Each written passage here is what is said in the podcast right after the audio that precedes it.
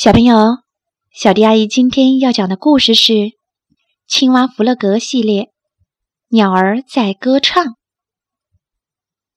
那是一个美丽的秋天，小猪在果园里摘熟透的苹果。青蛙弗洛格朝他走过来，看起来很忧伤。我发现一样东西，他说：“什么东西？”小猪问。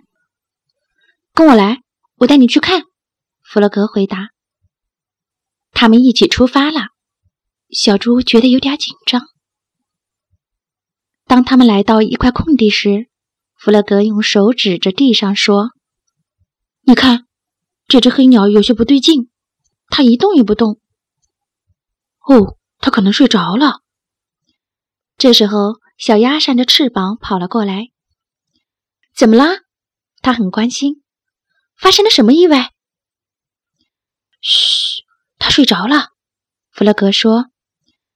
但小鸭觉得这个鸟儿看起来像是生病了。这时，野兔正啃着红萝卜从树林里出来，远远看到这边有什么事情发生，也加入了进来。他蹲下来看了看躺在地上的鸟儿，说：“它死了，死了。”弗洛格问。什么是死？野兔用手指了指蓝色的天空。所有东西都会死，他说。我们也一样吗？弗洛格又问。野兔不太能确定。也许吧，等我们老了以后，他说。他们一起做了个担架，抬着鸟儿向山丘下的草地走去。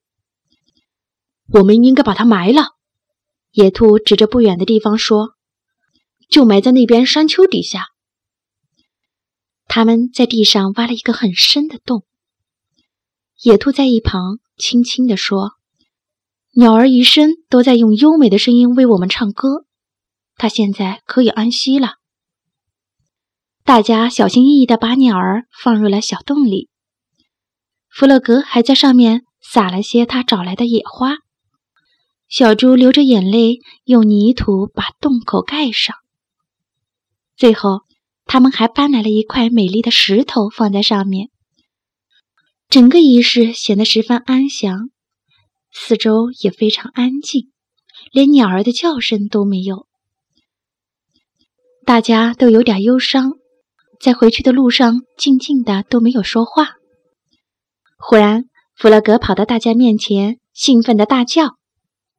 我们来玩官兵捉强盗的游戏，小猪，你来抓我吧！他们又闹又笑，一直玩到天黑。生命真美好，对吧？青蛙大声说。这群玩累了的朋友高兴地走在回家的路上。当他们经过山脚下时，一只黑鸟如往常一样在树上唱着美妙的歌。好啦，今天的故事就讲到这里。关注微信公众账号“小迪阿姨讲故事”，就可以听到更多好听的故事了。接下来，我们一起听一段好听的音乐吧。